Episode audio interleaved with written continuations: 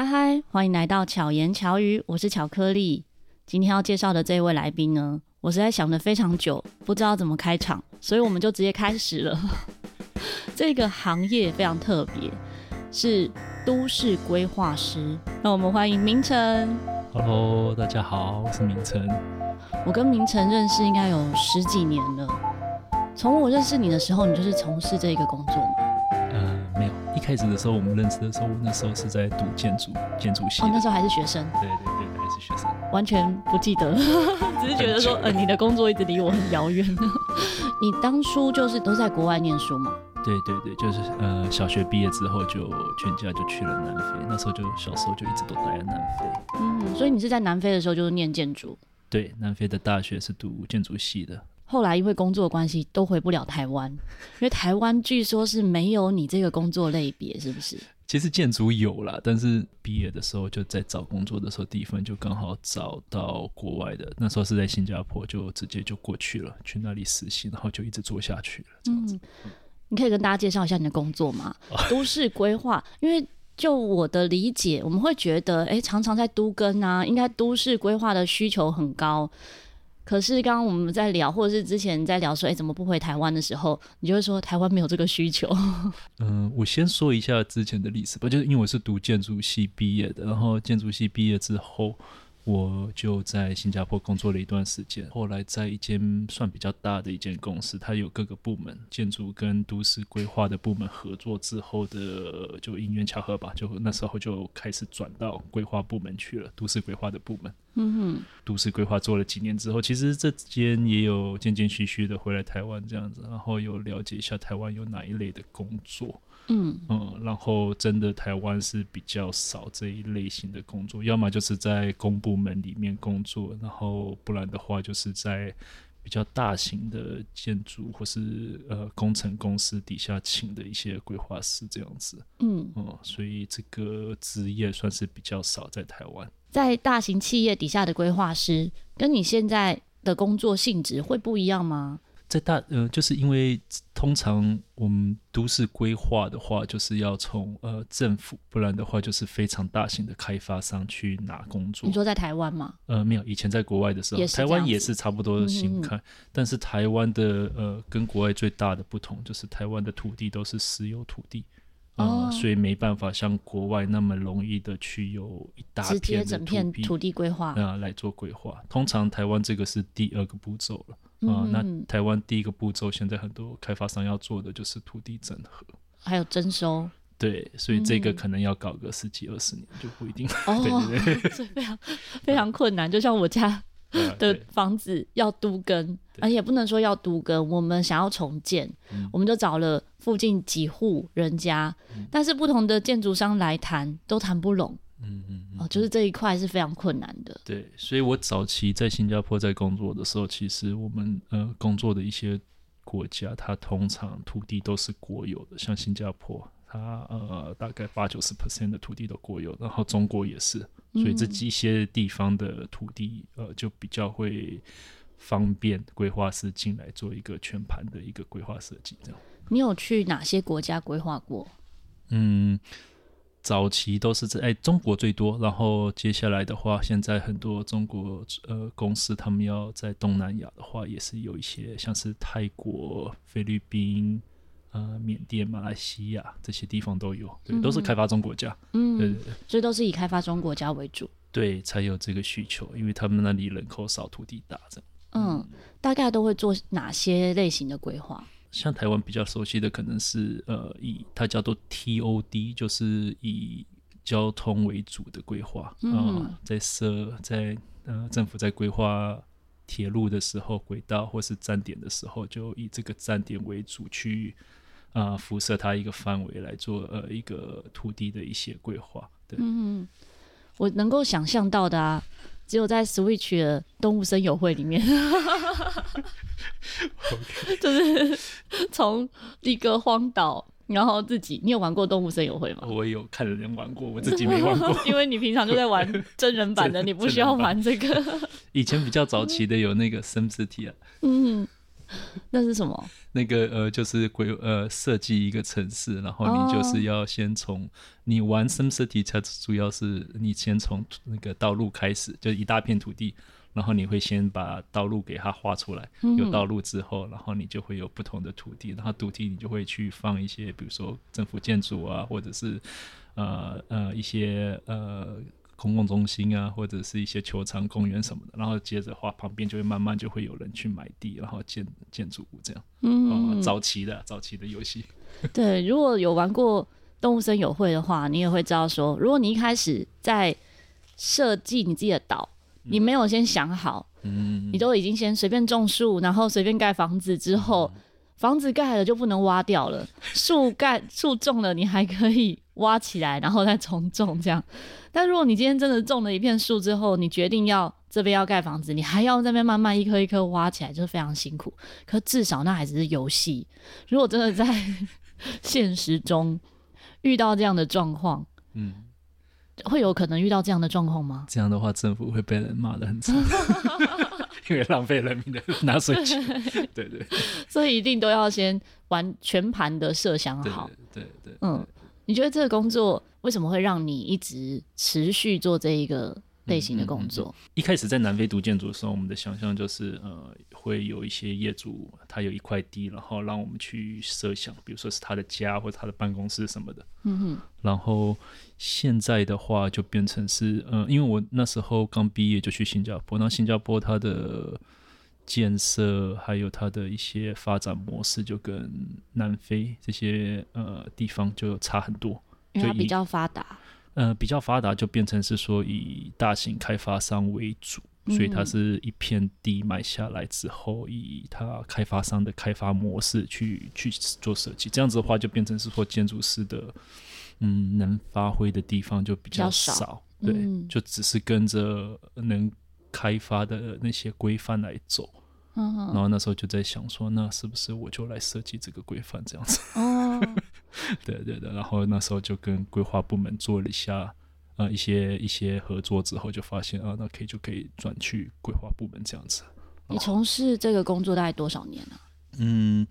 建筑应该有四五年吧，那规划的话可能有八九年这样子，嗯、所以总共也十几年了。嗯，对对对，对啊，我就觉得真的很久哎，而且你每一次回来聊到的国家和 正在规划的东西都完全不一样。呃，对对对，这就是看哪里的业主需需要我们的呃需求这样子。嗯，像我记得有一年你就提到说，你那时候去，我忘记哪一个岛哎，还是说哪一个？讲不出名字的国家，哦、就是不是在我头脑中的。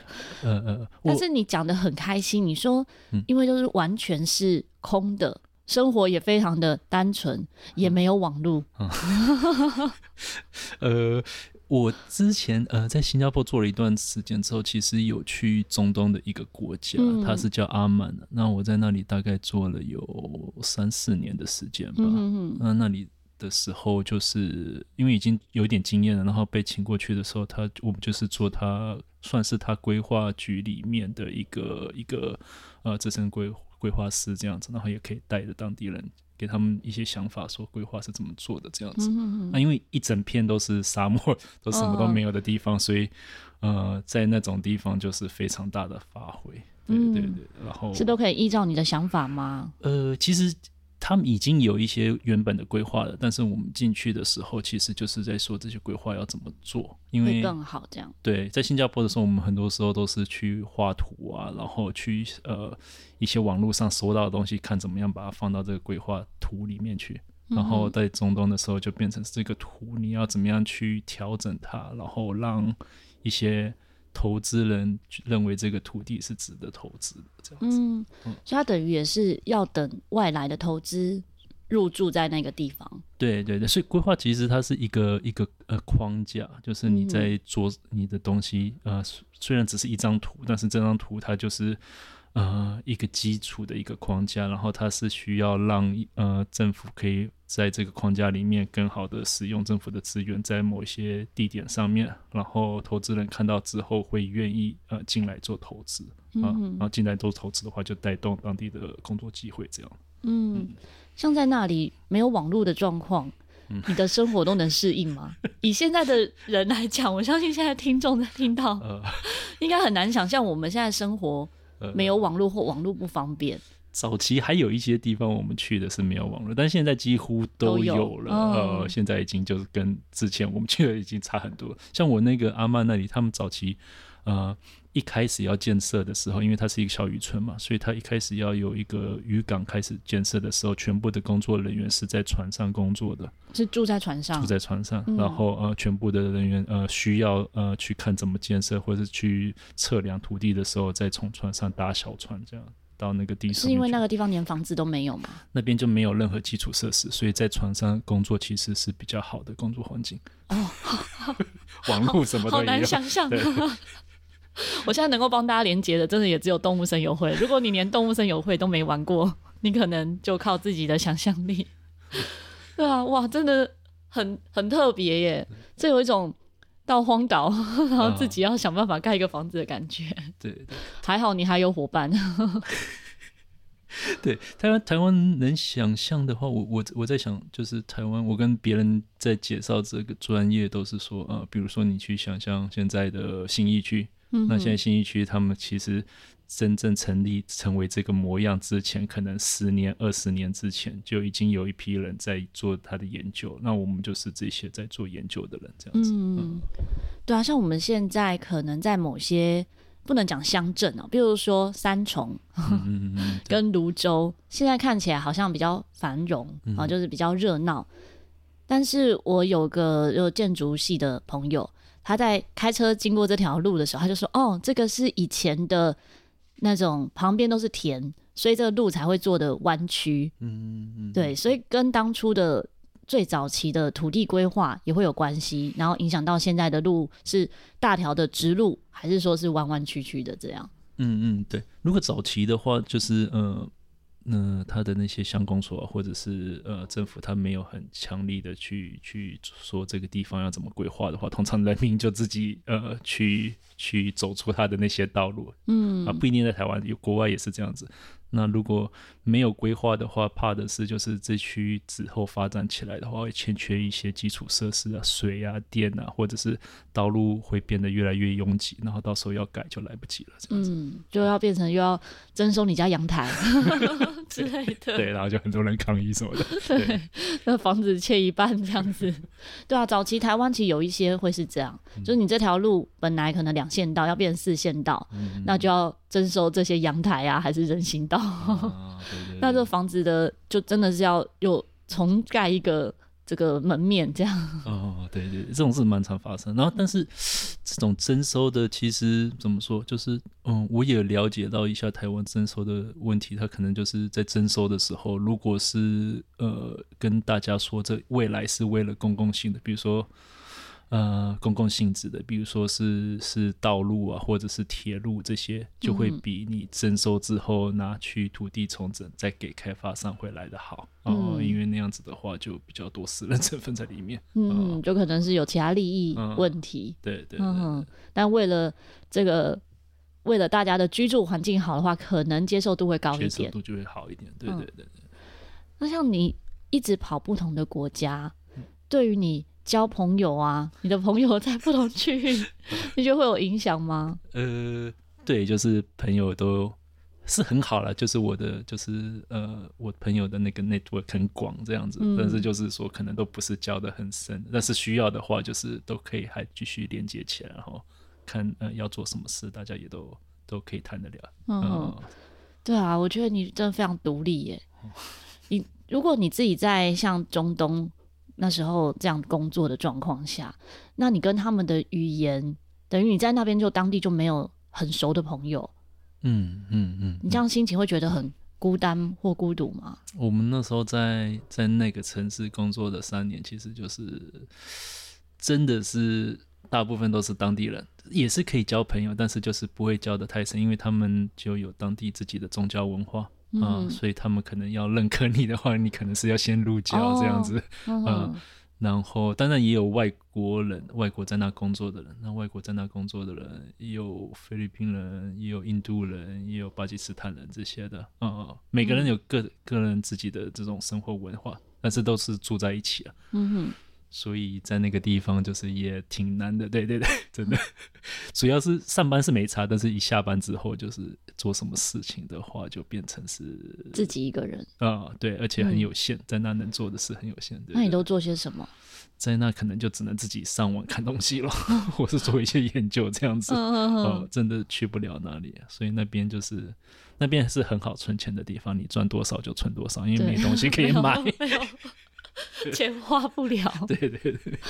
那我也很好奇，应该可能听众也会很好奇，就担任一个都市规划师，他这样子的一个薪水，可能在国外一定薪水是比台湾好。嗯嗯。那他通常这样一个月大概是赚多少钱？嗯嗯、呃，其实早期的规划师可能也没有建筑师来的高，就是嗯、呃，我因为我是在新加坡是从规划师转啊、呃、建筑师转规划师。嗯。所以建筑师的时候，呃，大概是呃一开始了，那时候大概是十几万吧，这样啊。但规划师可能就在十万左右而已。哦、呃。因为他是一个做整合的工作。那建筑师的话，如果是做呃设计加监工的话，他的收入就会高一点。对对，对。但感觉规划师的工作更困难呢。嗯、呃，对。但是，嗯、呃，如果你能做到，比如说去大型的公司，还有我那时候去中东做咨询的时候，那个收入就会整个就拉上来了，可能就会提升个一倍以上，就到二十几这样子。嗯嗯，嗯，对对，了解。可是这样类型的工作在台湾都很难发挥，对不对？嗯，台湾会少很多，真的。不只是收入少很多，工作机会也少很多。我这次回来大概有了解一下，就是在台北市还有新北市，他们会呃，除了公务员之外啦，因为嗯、呃，大部分规划师读完之后，或甚至是一些地理专业，他们读完之后就会去报考公务员这样子，嗯，然后就进到他呃规划部门或是城乡呃城乡管理的一些部门。那如果不要做公务员的话，我去呃了解是有台北市和新北市有成立行政法人公司，所以他们这些成立的公司，他做很多事跟规划局在做的是一样的，但是他请的人他不是公务员，哦、呃，就有类似就会有你们这样的专业的人，对对对，在里面，嗯、要不然的话，你就是去找大型的。呃可能要那些呃外商公司在里面的话，呃，做规划师就是专门做咨询给政府呃部门做咨询。那这样的话就是要去拿政府的那些专案了。对嗯嗯嗯。所以也要会写企划，还是是有别人去写企划？呃、其实规划不是一个人能能完成完嗯，嗯。对，所以我们其实很多时候，对我们很多时候都是把不同呃部门，像是我之前就是把。呃呃，交通部门，还有那些环境部门，以及做那个呃四大那个会计事务所，他们会帮我们做一些土地的那个价值的分析，就是各个各式各样不同的人把它融入起来，然后把它做成一个完整的报告，再呈现给政府这样子。我觉得这是一个我很难想象的，因为各个环节觉得都计算的很好，刚好这样子。嗯嗯嗯，所以就是没办法自己，我们就变成是一个在做整体的一个统合的人。嗯，嗯，嗯，对，所以我觉得建筑师转规划是最大的不同，就是建筑师你很多时候就说啊，这个是我设计的建筑，然后就是很有。很有成就感，成就感啊！对对对对，但是你做规划师的话，就变成是什么东西都是别人做的，然后你是一个做统合的人，但是没有这个统合的人的话，就是也动不出来。对对对对，其实台湾现在慢慢的有一些地方都越做越好。嗯嗯，我现在这次回来有到呃一些新的产业园区吧，现在在像是在新北那里。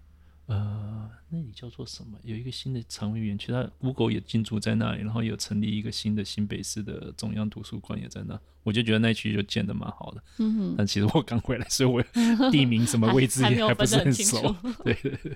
但是台湾慢慢的就是开始建筑物都会有，慢慢都会有退让了，然后呃，它退让之后的那个道路的空间就会有种树啊，或者是呃车道就慢慢的要退出行人的空间。这样以后的话，就是整体的步行的环境会越来越好。嗯，对，我觉得现在也越来越多人重视这一块，或者是一些像我之前参与一个公共议题的会议，他们就注意到说，台湾的车辆非常的多，是说平均全台湾每个人都有一台摩托车，是连婴儿都有哦。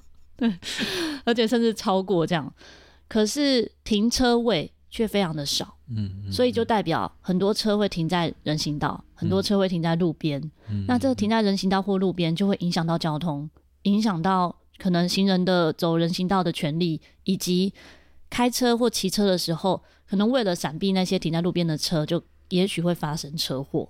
就是环环相扣的，嗯，可是这些可能都跟规划、道路规划这些有关系，嗯，对不对？对，其实，在早期的时候，像是我们之前说要做 TOD，就是以交通站点为主的这些规划，呃，我们以呃 TOD 来做一个中心的话，它主要就是说，呃，车站附近我们其实不会提供更多车位，我们提供更少车位。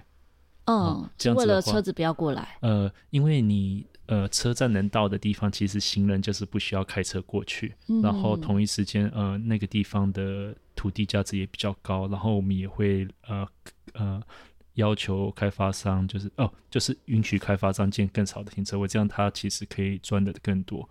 嗯，那这样子的话的好处就是以后大家鼓励大家都坐公共交通的，嗯嗯，就是减少车辆。对对对。那如果以像现在车辆就是这么多，那停车位应该在哪里？在住户附近吗？所以，嗯，这个其实就是因为我之前在新加坡做的时候，它其实是两面的，呃，就是一个是。鼓励大家多坐公共交通，然后呃，另外一个做法就是呃比较呃惩罚性的，就是说呃车子可能到十年之后就回收了哦、呃，然后车子它会收非常非常高的车子税，有时候你呃我忘记现在是多少了，但之前。买车几乎跟车的税是一模一样，所以你要花两倍的价钱去买车。嗯、那他征收出来的税其实都是用来监视交通工具。嗯，所以他是希望你不要骑车开车，希望你不要骑车开车，然后他希望你旧车之后就可以到十年就结束就回收了。是避免空气污染吗？避免空气污染，然后避免车子坏在路上，这样子哦，就就报废了这样子。对对，然后也会呃，可以减少很多浪费的空间，因为很多人老车其实是用来收集的这些，然后他们就是放在路上，其实也是 对对，占一个车位，占一个车位，对对对。真的，哎，这都没有去思考过的。这个就有点，因为比较偏政策面的，所以它。有的时候，一个政策下来的时候，我们要想象去说这个政策要把它怎么样去实践，把它空间化这样子啊。嗯，所以它的政策跟嗯空间化在那个一个场地的这个过程，可能就我们就要进来做一个研究这样。嗯嗯，因为环环相扣。对对对，我们是因为素食的关系认识的，嗯嗯，那就都是。长期吃素的好朋友，但是明成算是胎里素。你是从小就吃素吗？还是、嗯、对对对，我爸妈就全家从小就开始吃素。嗯，然后到有一年呢，我印象很深刻是那一次我们好像聚餐吧，还是什么，你就是突然说，你你因为一个工作案吧，嗯嗯，然后就决定以后都要吃素。哦，那你可以跟大家分享这个吗？哦，呃。OK 啊，那个时候是其实那是应该是还在读书的时候吧，然后嗯、呃，就是有看到这样一个案子，就是那时候是大家都在研究有关食物，嗯、呃，未来食物呃安全的一些问题。嗯，然后那时候其实荷兰已经有开始做这类的研究，就是试着把一些牛羊植物全部都做立体化的，呃，在一个空间上面啊、呃。但是那时候的研究就是发现说，就是呃。牛羊呃这一类的这一类的食物其动物植物，它需要的资源其实是非常大的，对对对。嗯、所以那时候经过一轮串的了解，就是除了原本自己本身就吃素的话，呃之外，呃另外就是嗯对一些吃素的一些观念，就是还是挺认可的。在这个是在环境保护上面，那另外的话就是在呃动物的一些。呃呃，动物的一些保护上面，以及呃动物的一些关怀，嗯、呃，对，所以在这个专业上，其实另外一个我们看到的，嗯、呃，这是早期。那后来的话，我们发现就是还有另外一些公司开始在做研究，就是怎么样设计更人道的屠宰场。哦、呃，因为其实你、嗯、呃牛排在一起，然后你在一头牛的面前杀另外一头牛，它的牛里面会产生一些激素。是有毒素的，是有毒素的，所以他就是想要怎么样更好的去分开这些牛，嗯、让他们 更人道的去死。但他不管怎么死，都可能有毒素吧？对对，所以就是呃，开始慢慢的有些人，因为早期是以人道的呃角度去看它，那现在慢慢的会有一些以更科学的方式去研究这样子。嗯，嗯，对。因为因为那时候印象深刻，就是你讲到说，会所有的牛都住在一大栋的。建筑里面，然后每一只牛只的空间都非常的小，嗯嗯，就为了要最大化的管理这些牛只。对对，就是我们素食能吃的食物，很大一部分都拿去喂牛只了嘛，嗯、牛只还有羊这些的呃动物，嗯、所以如果能多吃素，对，或者是全部的人都一半有都在吃素，一半的时间有在吃素的话，呃，这样就可以减少很多资源的浪费。对对对对，真的，其实只要多一餐的蔬食。就多一些的蔬菜，少一点的肉类，对这个世界都会多尽一分的心力。对，真的。对，那你在国外这样子，尤其像到中东啊，很偏僻的地方，这样吃素是方便的吗？其实，在中东那里就是很多呃外来的工作人，那他们都是印度人，那印度也是蛮多素食的。嗯、对对对，所以大家可以一起吃，大家都一起吃。嗯，对。那都自己煮吗？还是有人煮？没有没有，我们在那就是。其实，在那里福利挺好的了，就是你去那里的话，他呃房子也给你，然后车子也有给你，然后他三餐都是在他的食堂吃。如果你不会吃腻的话，你可以三餐都在那里吃。对对对。可是你不在那里吃，你还有其他选择吗？呃，我们住的家就有一个自己的小厨房，我们要煮菜也是可以。嗯，有得买吗？呃，有，就是它早期其实是一个渔村嘛，所以它是有一些乡村的一些小小店。但是它的蔬菜就不是很新鲜的那种，因为它的蔬菜是从邻近的比较大的城市运过来的。那像之前你说住在船上的时候呢？哦，那个不是我，哦、我去的时候已经哦，已经不用在船上舒适了。哦，对对对对，那个是我们之前的另外一个团队。前面的人哦，了解。不然很累。对对，然后我们去的时候，其实机场也盖好了，所以我们的好处就是我们工作的时候已经有房子住了，有房子住。然后他假日其实他是提供你，呃，他会把你飞回去主要的首都，然后他工作日再把你飞回去工地这样子。哦，都是他们供应这些交通。对对对，因为就是机那个航空也是公司也是国家的，所以、哦、对对对。一一开始录音前呢，明成就讲到说，你最喜欢的是独裁国家。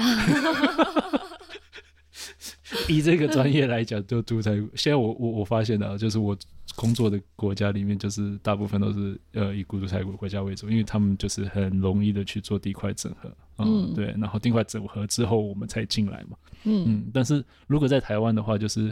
呃，比较民主的国家就是土地都是私有的，那这样子的话就变成是你可能要花十年、二十年、三十年的时间去做地块整合，然后我们才有机会进来做前期的研究。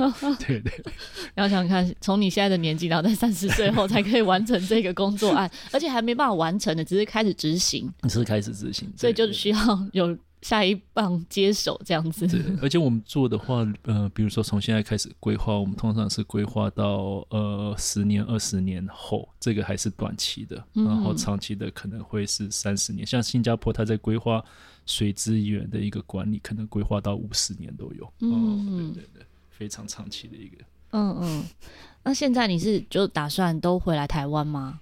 嗯，现在是刚回来台湾，对对对，然后现在也有看了一些一些工作机会，甚至是了解一些相关的专业的人，然后有跟一些朋友在聊，对对对，嗯、然后我发现到台湾有一些台湾，我觉得啦，就是应该是软体上做的比较呃比较成功，嗯、呃，像是可能政府会出一些企划，他想要对这个地方做一些改变，然后他放在网站上之后，会有人进来说。嗯、呃，我们会有一些什么想法？那我们是要试着标这个案，然后就是可能对这个地方想产生一些活化的作用，然后那个人就会写企划，说我希望在今年，比如说办六个活动，每个活动是什么，然后去跟政府争取经费，这样子。嗯，那刚刚讲到说独裁国家，独裁国家的这个建设可以比较独裁的方式去处理，所以他们的硬体建设都会比。开发中的或是已开发国家来得更好吗？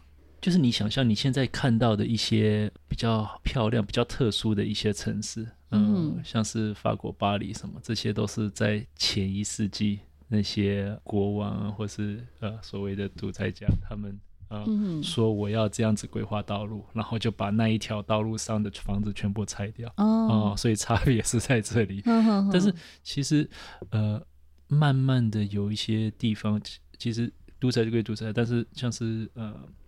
呃，自由的国家，它其实是有一些它自己的做法。那自己自己的做法，可能我们去发掘一些老旧社区，然后一些它是用比较创意的方式去把它做一个活化。嗯，所以并不是说我们早期的那个呃，在。在地图上画一条 画一条线，就变成一个道路，然后中间的房子全要拆掉，这个就是最好的方式。嗯，嗯，对，所以其实更多限制的话，可能会激发更多的创意。对，对，对，嗯，也许会有独特的建筑产生。对，然后呃，不同的活动就是呃，像是我发现到现在很多我很喜欢去的一些地方，在回来台湾以后，都是一些创意园区。那这些地方都是把旧的东西保留下来。哦，对对对，像比如说。那个可能有一些老街，嗯嗯，嗯，现在老街我觉得也不太不太老街。现在有些老街，它的后来的装潢其实都是复古，嗯，可是那个复古呢，一看就很有点假。哦，okay, okay. 但是也有一些，比如说像九份好了，嗯嗯，它就真的是还是原本的一些建筑，嗯嗯嗯，然后或者，欸，我现在突然想不出来有哪里。你现在有目前有去过哪些地方？你印象深刻在台湾？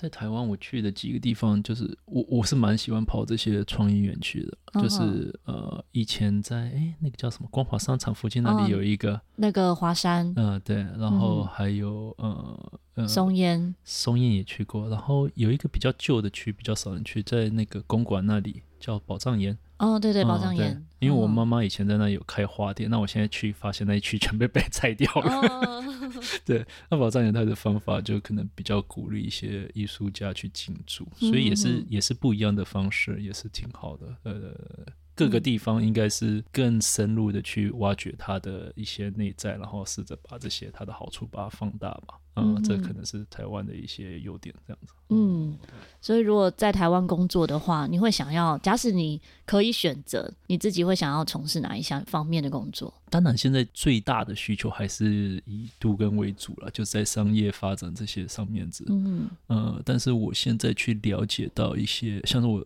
去了解一个朋友，他们在台中乡下在做的那些事，我就觉得其实也是挺有意义的。嗯嗯呃，就是跟政府拿企划案去活化一个老旧的一个乡村这样子，然后。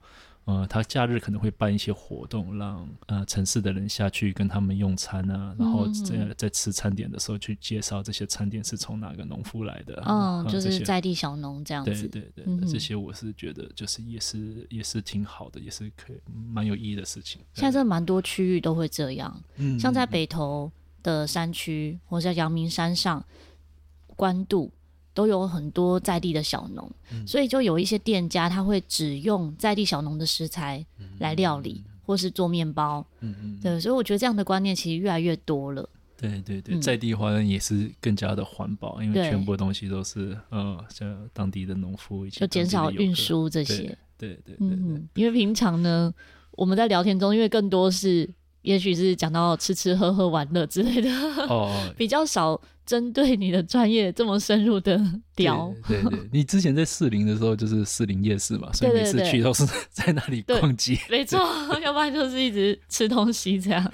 上一次回来哦是看电影，还有去哦放天灯，那也好久了。哦，那个那个更久以前。很久以前。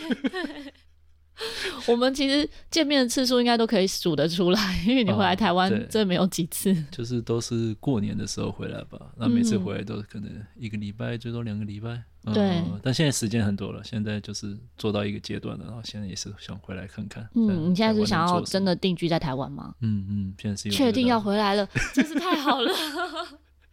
之前问你就说嗯，再看看，这次自然说对。对对对，因为已经。跑了蛮多年的，应该有十几年了。对啊，对，所以就想说，终于有想家了吗？因为再跑下去，可能一辈子都在跑。还是国外女朋友已经交片了，就 啊，够了够了，台湾再换台湾。因为在国外就是就跑久之后就觉得都都是也是都是一个人，然后就是觉得好像再跑下去就会就是无止境的，嗯，嗯对，对对，就一直复制原本的模式这样子，就、嗯、觉得应该到一个阶段了，嗯嗯嗯，对啊对啊。但我觉得也带回很多不一样的生命经验，因为你这样的一些经验是别人很难有的。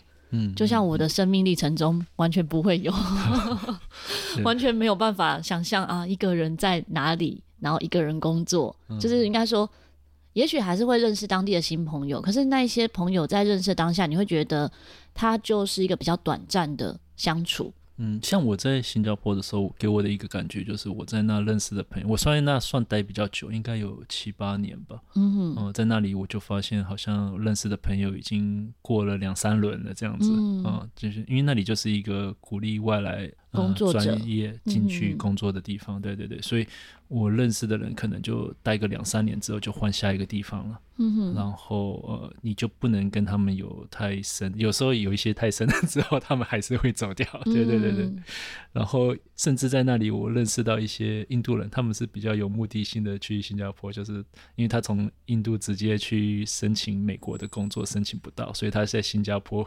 做一个跳板啊，然后进新加坡公司之后，从新加坡申请就比较容易去美国这样子。嗯，哦、还是会有遇到好朋友嘛？就是、还是会有，还是会有。对对对，嗯、那有一些像是中国去那边工作的一些人，那他在那里现在就是申请做新加坡人了。嗯，这些在当地当比较久的，就每次回去都还是会找得到。还是嗯，对还是会一直持续联络这样子。对对对，真的，这这也是我觉得不容易想象的。对，因为我自己周遭的朋友呢，可能都。好像很容易找得到，呃、但是你的朋友可能都是不同国家的。对对对，其实可能都在网上联络，然后就是有时候心情不好，什么要聊心的话，这些就比较难了。但是就是如果要刚好去那个地方，然后需要找朋友的话，就是就很容易的。对对对，你就 世界各地都有朋友可以对对对对 可以住一晚。对对对，对啊，这是不同的体验。你自己这样相处下，你觉得哪一国人最好相处？因为我是在南非待最长时间，大概有十五年左右，我一直觉得那边的人就是比较单纯这样子，然后他们就很容易就很开心，嗯。嗯，虽然可能物质不是很丰富，嗯哼、呃，但是感觉在那是挺好交朋友的一个国家。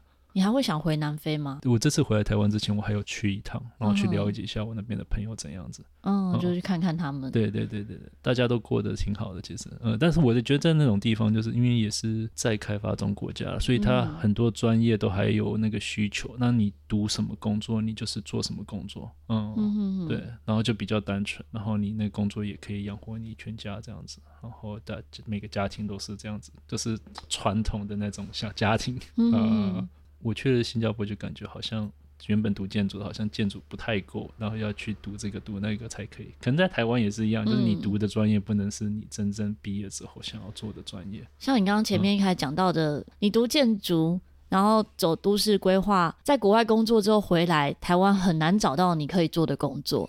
嗯，那在台湾原本读建筑，或者是像台湾也有念都市规划的，嗯嗯，嗯那他们的工作真的选择又更少哎、欸，嗯，对不对？他们就真的只能够走。公部门，对，就像你刚刚讲的那些管道，对对对，除非又在出国念书，嗯，或是出国找工作，对，所以我就有认识到有一些人，他们最后像是我认识到一个读都市规划的，他最后现在是在开民宿嘛。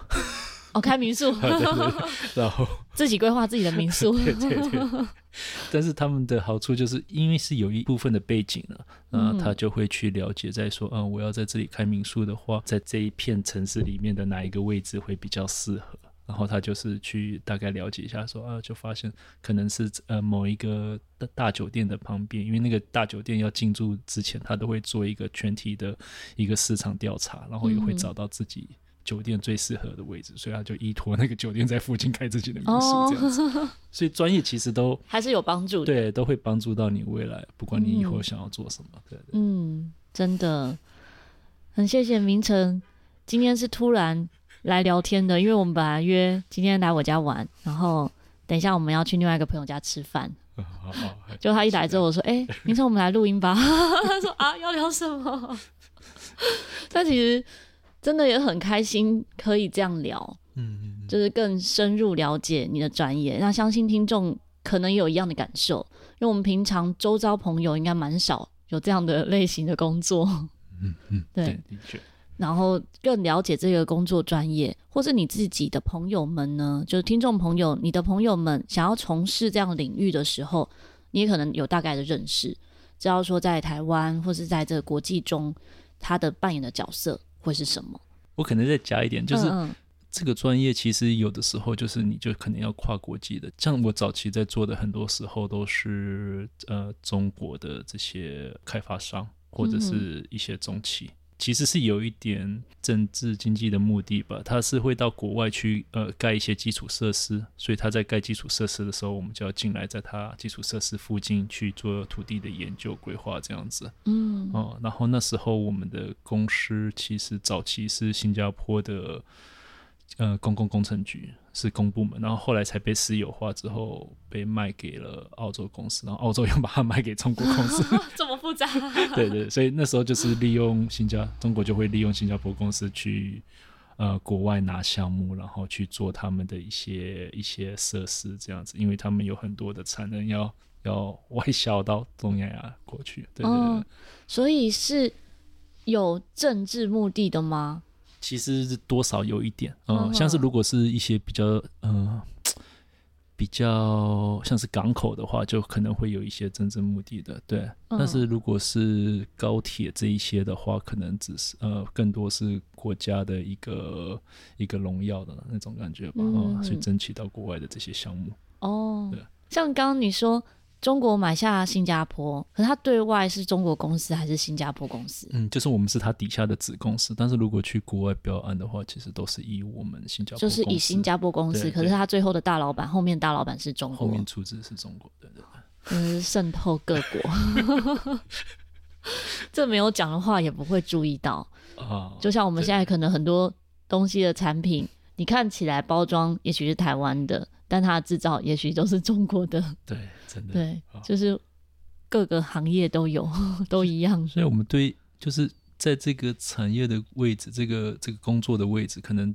对上的话，就是要呃呃接触到一些政治层面的东西了，因为我们会对上的那些策略去把它转化成一些比较可行的一些案子。你在执行中也要考量到一些政治因素吗？要。呃、我我之前在新加坡的老板他他有一个案子在越南，然后那个时候、嗯、中国刚好在南海那些地方有争端，结果我们的团队一下飞机到越南就被关起来。啊为什么？